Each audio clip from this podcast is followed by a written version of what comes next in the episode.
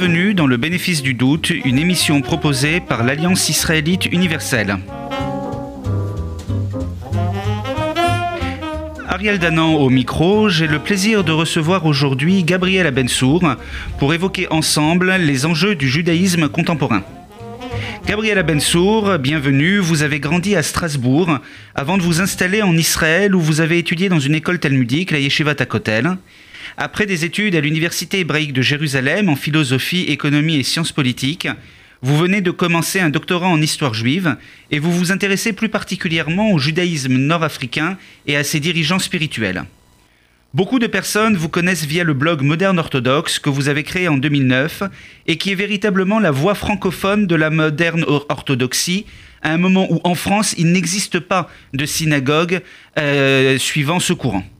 Vous êtes également l'un des modérateurs du groupe Facebook Judaïsme et Féminisme.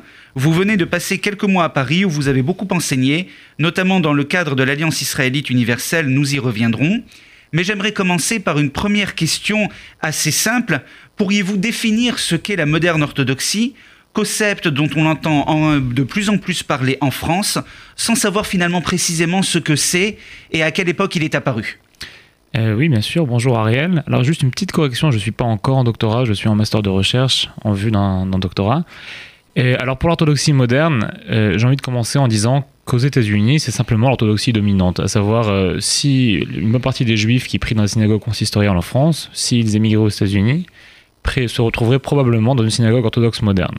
Qu'est-ce que ça veut dire? Ça veut dire que c'est un mouvement, plus ou moins, qui a été créé au, le, long du XXe siècle, et qui tente de concilier une vie religieuse euh, entière, qui respecte la halakha, et une ouverture au monde moderne. Dans les faits, ça veut dire euh, qu'il a créé des institutions qui, qui allient les deux, qui allient justement monde moderne et halakha. L'exemple le plus flagrant, c'est la célèbre Yeshiva University, qui avait été fondée par le Rav Soloveitchik à l'époque, et euh, qui est donc une yeshiva où les élèves peuvent à la fois suivre un parcours religieux et un parcours, un parcours profane, un parcours universitaire. C'est ce que font la plupart des rabbins orthodoxes modernes. Ils ont à la fois un parcours religieux classique euh, qui avec une smicha, une ordination, et à la fois un parcours universitaire. D'accord. Et est-ce que c'est un mouvement qui s'est également développé en Israël? Alors, dans certaines tendances du, monde religieux sioniste, on va dire le, côté le plus ouvert du sionisme religieux, est très proche de l'orthodoxie moderne. Il y, a toujours, eu des liens. Euh, Rav Soloveitchik lui-même était euh, un des dirigeants du sionisme religieux aux États-Unis. Euh, par conséquent, aujourd'hui, on peut dire que, une bonne partie du sionisme religieux s'identifie avec, l'orthodoxie moderne.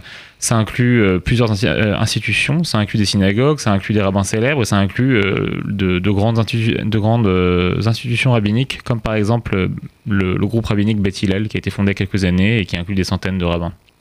D'accord, mais euh, finalement, on se définit toujours euh, mieux par rapport aux autres, euh, disons d'une certaine façon.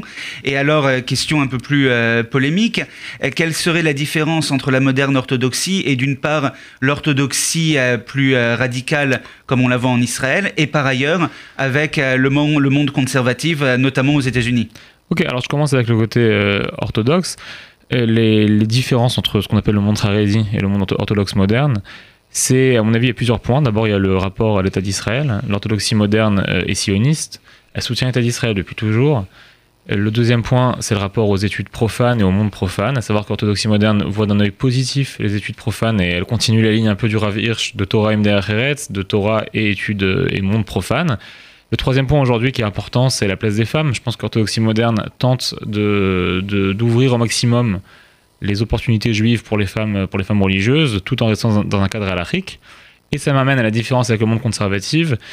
Euh, on pourrait polémiquer des heures, mais je crois que dans les faits, le monde conservatif aujourd'hui, en tout cas le monde conservatif américain, est assez éloigné d'une pratique euh, halachique stricte, ce qui n'est pas le cas de l'orthodoxie moderne. Et à mon avis, donc le, point de tension entre ces deux mondes, c'est précisément sur celui-ci, à savoir que pour l'orthodoxie moderne, la halakha restera toujours l'élément le plus important et euh, elle ne sera pas abandonnée si elle contredit le monde moderne comme l'ont fait, euh, le, comme l'a fait le mouvement conservatif pour certains points.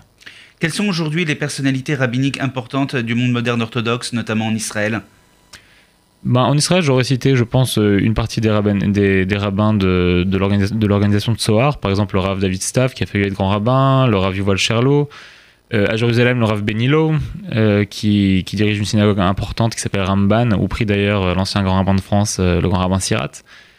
Et euh, voilà, j'en ai cité trois. On peut aussi citer des femmes euh, qui ont une influence importante, comme Malka Piotrkowski, excusez-moi, qui a fondé une institution talmudique pour femmes qui s'appelle euh, qui la Midrashet Lindenbaum. Elle la dirige plus aujourd'hui, mais en tout cas, voilà quelques quelques noms et qui, euh, comme ça, publient, expliquent, euh, font progresser la moderne orthodoxie, qui est finalement un phénomène assez récent, qui a donc besoin de bases théoriques euh, à réactualiser en permanence. Alors, en, Israël, ces personnes-là se définissent avant tout comme, religieux, comme sionistes religieux, et donc par conséquent, elles, font évoluer ce monde-là. Il y a une sorte de tension aujourd'hui au sein du monde religieux sioniste sur, on va dire, son aile droite son aile gauche. Doit-il se rapprocher d'une sorte d'ultra-orthodoxie sioniste, ou au contraire être un monde religieux euh, capable aussi d'avoir une vraie ouverture et de répondre aux enjeux religieux de l'Israël moderne.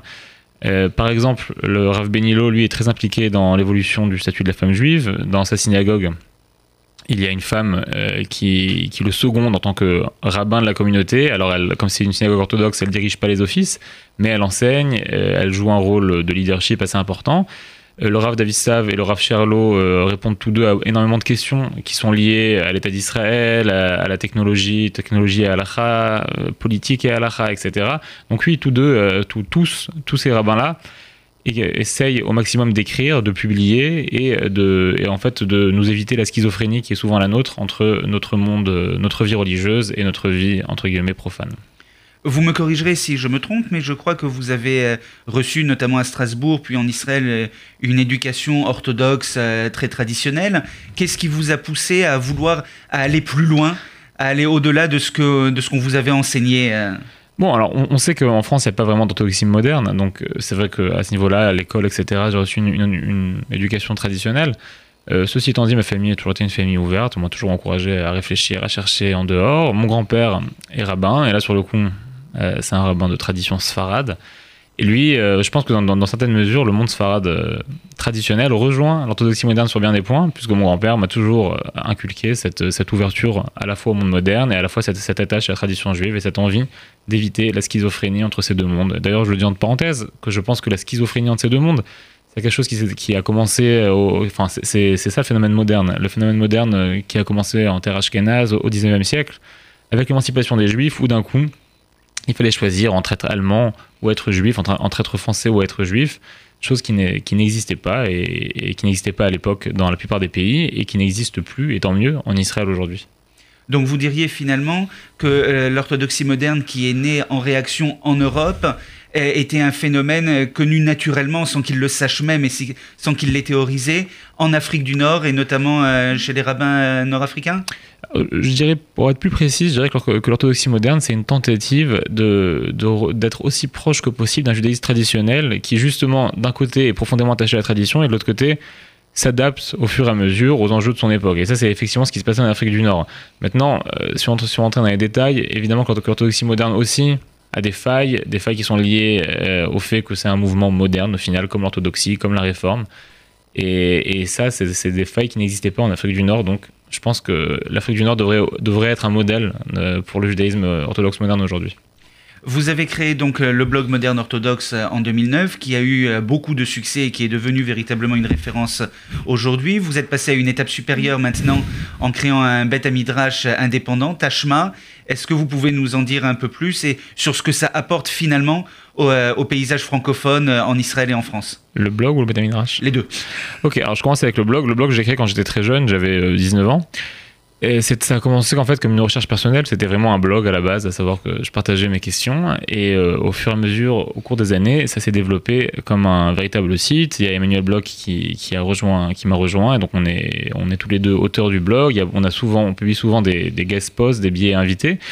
Et, euh, et, donc au fur et à mesure, effectivement, on a tenté de donner au blog une structure un peu plus solide et sérieuse. Euh, ce qui fait que, et nous, pour nous, notre but euh, principal sur le blog, c'est justement d'apporter aux Français une ouverture sur ce qui se passe aux États-Unis et en Israël euh, pour qu'ils aient un accès. Donc parfois on traduit des, articles, parfois on écrit nous-mêmes. Mais en tout cas, pour nous, c'est ça, c'est apporter un esprit juif, religieux, en dehors de la France, parce qu'on pense que ouvrir un maximum d'horizons ne peut qu'enrichir le judaïsme français. pour Tashma, pour le Beth Midrash qu'on a créé en Israël, je l'ai créé avec, Bitia Rosen et Liora Peretz. Et là, c'est quelque chose de très différent. On a, tenté de créer euh, un bêta midrash qui ressemble à ce qui se fait aujourd'hui euh, beaucoup en Israël dans le monde religieux ouvert, à savoir un bêta midrash qui soit ouvert à tous et à toutes. Euh, c'est un bêta midrash mixte.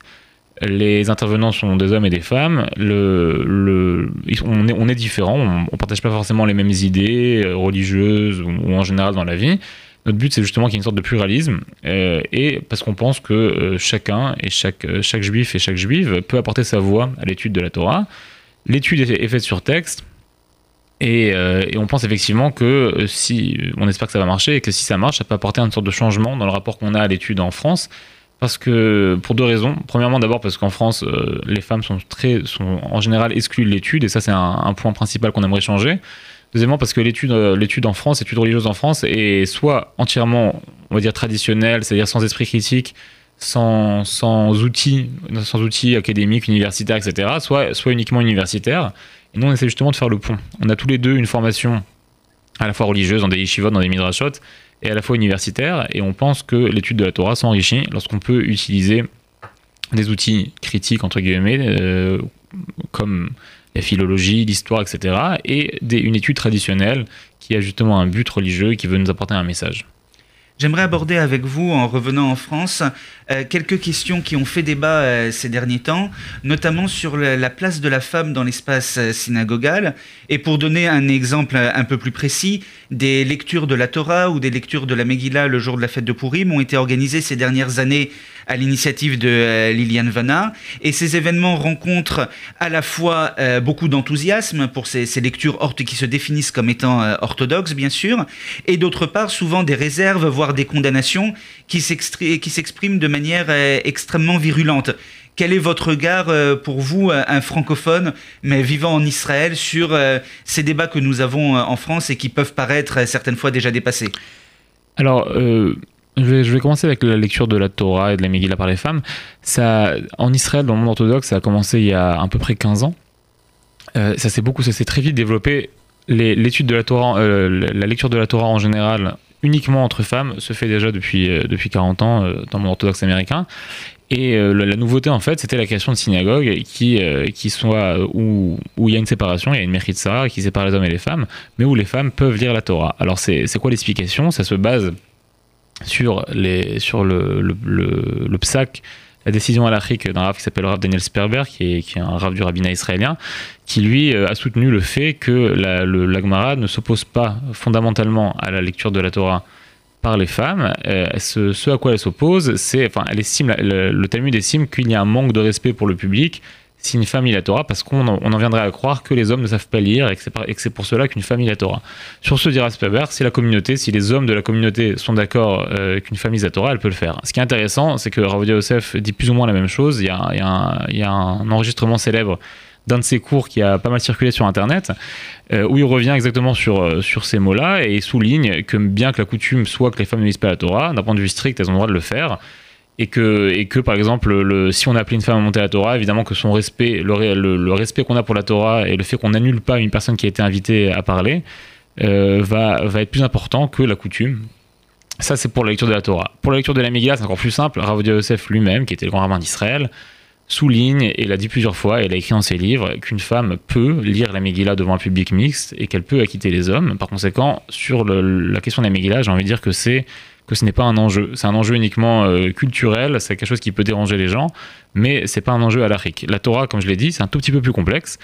En Israël, ça se fait beaucoup, euh, enfin ça se fait de plus en plus. La lecture de la Megillah, c'est vraiment devenu banal. Vous, serez surpris de voir, euh, si, si, vous venez en Israël à Purim, si une femme vient en Israël à Purim, elle serait surprise de, voir le nombre d'endroits où des femmes religieuses, avec un look totalement traditionnel, lisent la Megillah entre femmes ou devant un public mixte. Ça se fait totalement. La lecture de la Torah, c'est un peu plus polémique. Je comprends qu'il y ait des sensibilités communautaires. Euh, je, ne m'attends pas à ce, que, à ce que le grand rabbin de, Paris, par exemple, euh, ou le Dayan de Marseille, qui s'étaient opposés, euh, soutiennent. Ils, ont tout à fait le droit d'avoir leur opinion à la règle différente de celle du Rav Sperber ou de celle de Rav Yosef. ce qui me surprend, c'est effectivement la virulence et le manque d'arguments. À savoir que le Dayan de Marseille a, a violemment attaqué les femmes qui avaient organisé la lecture de la Torah dans un cadre entièrement privé, comme si c'était le seul enjeu du peuple juif en soulignant que ces femmes-là allaient apporter euh, des désolations et malheurs pour la communauté juive, sans apporter le moindre, argument, euh, avec cette phrase, ça ne se fait pas. Et ça, moi, j'ai envie de dire, justement, ce, genre d'attitude à l'Afrique, ça ne se fait pas. C'est pas comme ça qu'un rave doit réagir. Un rave doit écrire des réponses, doit justifier son avis et ne doit, et doit aussi éviter le, le côté prêche, prêche fanatique euh, et, cette, cette, sorte de ce, danger qui est souligné euh, comme quoi les femmes allaient apporter le malheur, ce qui est totalement faux, ce qui n'existe pas dans les sources. Une femme qui fait une mitzvah ne peut pas apporter un malheur à la communauté juive. Donc on est en fait finalement, pour conclure, plus sur un problème sociologique, culturel, que sur un vrai problème euh, légal, contrairement à ce, qui a, à ce qui a été souvent dit. Question encore plus polémique et qui avait fait scandale il y a quelques mois, quelques années en France autour euh, des femmes agounotes, des femmes euh, auxquelles le mari refuse de donner euh, le guet, l'acte de divorce. Et là, j'aimerais que vous nous disiez brièvement quelles sont les solutions aujourd'hui envisagées, notamment en Israël, et directement en lien avec ce qui avait déjà été proposé par les rabbins en Afrique du Nord il y a plusieurs générations. Mais alors ça, c'est effectivement un vrai problème, et c'est celui-là qui devrait occuper les Dayanim aujourd'hui en France. Euh, les, femmes agounotes, c'est un phénomène nouveau. C'est un phénomène qui est lié au fait que, que le, les baptésinim n'ont plus de pouvoir, de pouvoir coercif et que par conséquent, ils ne peuvent plus obliger un marié à donner le guet. Et, c'est pour ça donc qu'il y a besoin de nouvelles solutions. En fait, c'est pas des nouvelles solutions, c'est des solutions qui existent déjà dans la halakha, qui ont été euh, mises en place par des rabbins au cours des siècles. Je vais les citer brièvement. Euh, la première et la plus simple, c'est celle d'un contrat prénuptial. C'est ce qui se fait en Israël, c'est ce qui se fait aux États-Unis. Le rabbinat israélien accepte le contrat prénuptial. Le contrat prénuptial fait que si le mari refuse le guet, il doit payer une lourde amende quotidienne jusqu'au moment où il est d'accord de donner le guet. Il n'y a pas de contrat prénuptial en France. Euh, toutes les tentatives, à ma connaissance, de demander au rabbinat français de mettre en place un contrat prénuptial ont échoué et ça c'est vraiment désolant. Euh, une deuxième tentative un peu plus radicale qui avait été envisagée par les rabbins d'Afrique du Nord, notamment par l'Orav David Akohen de d'Oran, et le Ravelio Khazan d'Alexandrie et encore beaucoup d'autres euh, d'autorités importantes du début du XXe siècle, fin du XIXe siècle, c'était euh, ce qu'on appelle le Tnaï Bekidushin. Le Tnaï Bekidushin, c'est en fait de rajouter une condition au, euh, au mariage, de dire je t'épouse à condition que si tu me demandes le gage, je te le donne, et si tu me le demandes pas, et si tu me l'as demandé que j'ai refusé, le mariage sera annulé, pour faire très très simple. cette solution aujourd'hui n'est pas encore acceptée par le rabbinat israélien. Elle avait été, elle, remonte régulièrement. Il y, il y a toute une liste de rabbins orthodoxes et sfarades qui l'ont toujours soutenue. Et moi, je pense que c'est la, bonne solution, c'est celle vers laquelle il faut aller. Euh, on peut le faire à titre individuel, c'est-à-dire que n'importe quelle personne qui se marie peut faire un Tnaï Bekidushin, euh, que euh, même si elle se marie avec le rabbinat israélien, etc., il suffit juste de trouver un rabbin qui accepte de le faire, et en tout cas en Israël, les rabbins qui acceptent de le faire ne manquent pas. D'accord, et donc là encore, des solutions à l'Afrique existent. Euh, il ne faut pas simplement, il ne faut pas être complètement fermé, estimer qu'il n'y a pas de solution pour régler euh, ces problèmes, mais d'un autre côté, ce sont, euh, il faut les régler finalement avant le mariage pour éviter les situations douloureuses ensuite. c'est, merci pour la remarque, c'est très juste. On a tendance à croire que le problème c'est le divorce juif. En fait, le problème c'est effectivement le mariage, juif parce que la façon dont le mariage va être fait, c'est ce qui va influer, influer sur le divorce lorsque, lorsqu'il arrivera. Donc euh, les solutions existent et ceux qui veulent, ceux et celles qui veulent participer à un changement important doivent, euh, doivent les prendre en compte avant de se marier. D'accord. Alors, ces derniers mois, comme je le disais en début d'émission, vous avez euh, beaucoup enseigné à Paris, dans le cadre de l'Alliance israélite universelle, auprès euh, des jeunes de la section normale des études juives, dans nos différentes euh, écoles. Vous avez également enseigné à la Moïse House et dans différents autres cadres. Quel a été votre regard finalement sur la, communauté juive? Est-elle prête pour les changements que vous évoquiez sur ces différentes questions? Alors j'avoue que j'étais agréablement surpris par, euh, par la demande, par l'engouement des, gens. Je ne m'attendais pas à ce que tellement de personnes viennent suivre un cours en plein, en plein mois d'août. Euh, je commence avec l'Alliance, j'ai beaucoup de plaisir à travailler, à enseigner au SNEJ. Et effectivement, j'ai vu que les jeunes euh, avaient soif d'apprendre et avaient aussi soif, en fait, en fait n'arrivaient pas à trouver, en dehors du SNEJ, n'arrivaient pas à trouver de, de lieux où étudier d'une façon sérieuse et, et où et où euh, trouver une place qui, correspondrait justement à, leur place juive aujourd'hui. Donc euh, ce que j'ai senti c'est à la fois qu'il y a beaucoup de bonne volonté et à la fois qu'en fait euh, il y a un, manque assez, important de leadership, de jeunes rabbins qui, auraient un esprit ouvert et qui pourraient, justement créer des communautés qui attiraient ces jeunes. parce que je pense que le grand problème du, du judaïsme français, c'est justement qu'il doit toujours choisir entre d'un côté un consistoire qui devient de plus en plus ultra orthodoxe et l'autre côté un monde libéral qui ne correspond pas non plus à la majorité de, ces jeunes-là qui, qui en fait aspirent à un judaïsme euh, qui soit religieux, qui soit ouvert, qui soit traditionnel euh, en grande partie, euh, et qui ne, qui ne soit pas non plus dans le jugement, dans, dans, l'excès de zèle.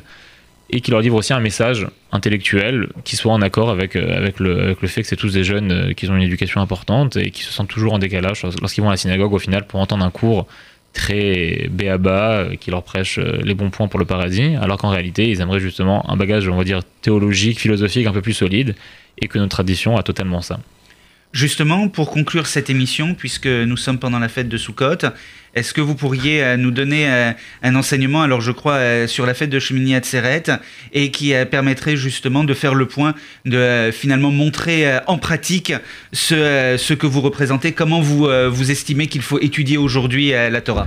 Alors je ne sais pas si j'arriverai en deux minutes à, montrer, quatre. même en quatre minutes, à montrer comment il faut étudier aujourd'hui. J'ai envie de juste dire deux, petits mots pour Shemini Atzeret, puisque c'est la fête qui arrive tout de suite. Alors on a tendance à oublier Shemini Atzeret, puisqu'elle arrive après Rosh Hashanah, après Kippour, après Soukot, et après Soukot, il y a ces deux derniers jours qu'on appelle Shmini Atzeret, et on se demande pourquoi on les fait. Et peu de gens ont le temps de, s'y intéresser, on est déjà épuisé. D'autant qu'on a rajouté aussi Simchat Torah. Alors ce qui est intéressant, c'est que Shmini Atzeret est défini dans la Torah comme le jour d'après. C'est défini comme le huitième jour, à savoir le jour qui vient juste après Sukkot, mais c'est une fête qui est semi-indépendante. Et euh, la Torah ne, nous explique pas pourquoi on l'a fait, mais il y a un très très beau passage du Zohar que j'aimerais vous lire, qui dit la chose suivante. Je le dis directement en français. Cette fête est, la métaphore d'un roi qui invite son amant à un festin à un jour bien précis, afin que son amant sache que le roi le désire. Le roi dit Je ne désire, me réjouir qu'avec mon amant, mais je crains que durant notre, notre festin privé ne viennent les représentants politiques s'asseoir à notre table et festoyer avec moi et mon amant. Que fit le roi? Il organisa un festin de légumes de bœuf pour les, et de bœuf pour les représentants. Ensuite, il se retira pour festoyer avec son amant d'un repas composé de tous les délices du monde. C'est ce qui est écrit. Le huitième jour, vous aurez une réunion avec moi à Tseret, Shmini Tseret. Donc, c'est cette réunion privée. Ce qui est intéressant dans ce passage-là, c'est qu'il y a plusieurs idées importantes. À savoir, euh, tout d'abord, que Shmini Tseret, c'est justement à peu près, on pourrait appeler ça la fête de l'intimité, à savoir la fête de ceux qui, après toutes les fêtes, après Rosh Hashanah, après Kippour, après Sukkot, veulent justement ce moment intime avec, euh, avec Dieu, avec Hachem. C'est une fête qu'on oublie précisément parce qu'elle veut être oubliée, elle veut être la fête uniquement des gens, des croyants, des fidèles, des personnes qui veulent se, qui, qui, qui, veulent se retrouver à l'abri, on va dire, des, du jour du jugement, de Rosh Hashanah, du jour le plus célèbre de Kippour, des fêtes, euh, de la fête des cabanes où on voit les Sukkot dans la rue. Et ce jour-là, donc, euh, cette fête qui est présentée par le Zohar comme une fête intime entre Dieu et son peuple, c'est sans surprise que euh, les Chachamim, les sages, lui ont rajouté une autre fête qui est celle de Simchat Torah, puisque Simchat Torah, la fête qui célèbre la fin de la lecture de la Torah, a été accolée à Shmini Atzeret. A priori, c'est surprenant. On aurait pu s'attendre à ce que ce soit à Shavuot qu'on finit de lire la Torah, le jour où la Torah a été donnée. Et en réalité, euh, l'explication, c'est justement que le, le, rapport intime qu'ont les Juifs avec la Torah ne peut se faire qu'à l'abri des regards, qu'à un moment où plus personne ne s'intéresse à ce qui se passe chez les Juifs, parce que toutes les grandes fêtes sont terminées. Il y a justement cette petite fête, ce chemin ce, à Tseret, où les juifs se retrouvent dans leur synagogue, enlacent, euh, leur Torah, un peu comme Dieu justement se retrouve avec son amant. Et là, il y a un rapport inversé, à savoir que les juifs deviennent ce qu'on appelle le Khatan, euh, le Bereshit, le Khatan Torah, ceux qui deviennent le mari de la Torah. Et donc, ils ont ce rapport extrêmement intime avec Dieu qui se retrouve à la fête de Shmini Atzeret. C'est pour ça que je pense qu'on devrait tous faire attention à Shmini Atzeret, qui nous paraît être la fête, euh, celle où on n'en peut plus, celle où on veut juste attendre la fin, alors qu'en réalité, c'est une occasion un peu unique justement d'avoir un rapport extrêmement intime avec Dieu. Merci beaucoup Gabriel Abenso.